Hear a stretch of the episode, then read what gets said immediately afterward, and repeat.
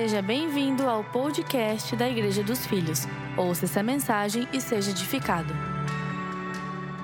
Olá, Igreja dos Filhos! Graça sobre graça aos nossos corações. Aqui quem está falando é o pastor Tiago Bonzi e eu quero compartilhar hoje com vocês uma palavra sobre o amor do nosso Pai. Você sabe que hoje é o 12 dia da nossa série de 21 dias conhecendo, desfrutando mais e mais o amor do nosso Pai.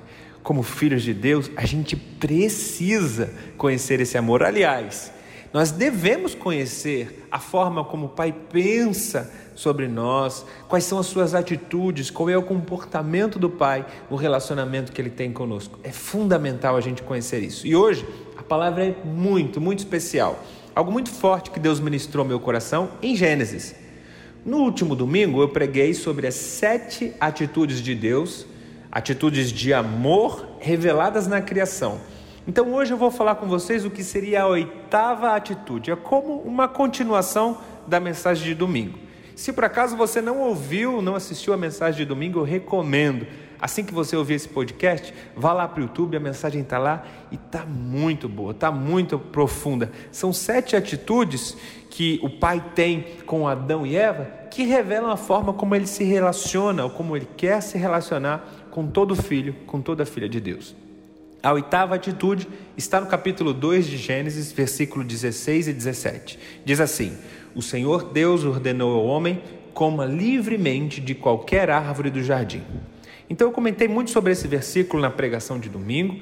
Diz que Deus plantou um jardim e ele chama Adão e diz assim: Eu quero que você coma de tudo, livremente, ou seja, experimente, desfrute de tudo que eu plantei nesse lugar.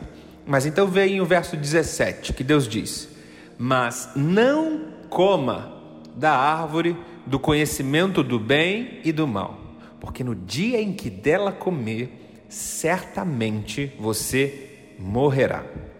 Preste atenção. Você sabe que é exatamente esse texto, é nesse momento em que o Pai diferencia Adão e Eva, o ser humano, de todo o restante da criação. Porque nesse momento o Pai ele dá o direito ao homem de livre escolha ele planta as mais belas árvores no jardim. Imagine os frutos das árvores que o próprio Deus plantou. Imaginem isso. Então ele diz assim: Adão, coma, desfruta livremente, mas tem uma árvore que dela você não pode comer. Então, quando Deus faz isso, ele dá ao homem a opção, o direito de livre escolha. Talvez este seja o maior gesto de amor revelado ao ser humano. Talvez seja, porque é exatamente aqui que Deus te dá a opção de se relacionar com Ele. Deus não te obriga. Perceba, Deus não criou um robô chamado Adão, mas Deus criou um homem, um filho, que tem o direito de escolher se relacionar ou não se relacionar com o Pai.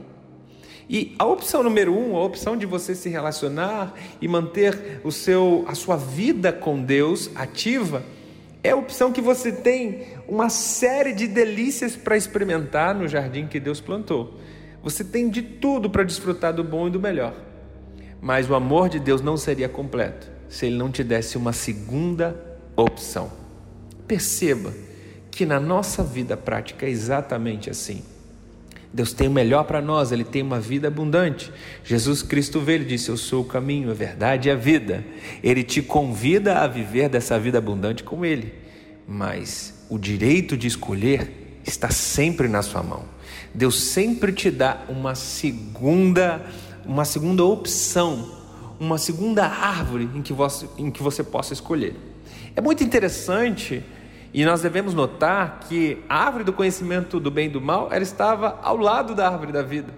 Então você tem sempre duas opções que são muito próximas, elas estão muito perto uma das outras. E essa segunda opção não é a opção que vai te levar à ruína, a opção de Deus para te levar à morte, não. É a opção de Deus para revelar o amor que Ele tem por você.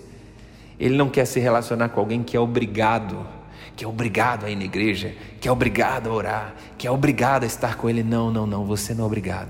Você tem que estar com seu Pai por amor. O fato dele te dar uma segunda opção é o amor dele, de forma clara, de forma intensa, profunda. É o amor que se doa, que abre mão de si. O coração do pai, ah, eu sou pai, eu observo, o coração do pai é reter, ele quer estar sempre com o filho, sempre apegado. Mas esse não seria um amor maduro, esse não seria um amor legítimo, esse não seria um amor verdadeiro, se eu não der para o meu filho a opção dele não querer se relacionar comigo. Com essa reflexão, eu espero que você medite de forma mais profunda e mais intensa o quanto o Pai te ama e que em todos os seus dias, em todos os seus caminhos, você terá sempre duas opções: a opção da vida, a opção de escolher viver aquilo que Deus projetou para você, mas você também terá a opção de viver uma vida independente, baseada no seu esforço, baseada no seu conhecimento, baseada nas suas decisões. À medida que Deus é totalmente soberano, nós, seus filhos, somos também totalmente responsáveis por nossas decisões. Espero que essa palavra tenha edificado o seu coração e que o nosso Deus continue te abençoando em Cristo Jesus. Essa mensagem foi mais uma porção da série O Amor do Pai. Fique ligado conosco, em breve teremos mais conteúdos para abençoar a sua vida.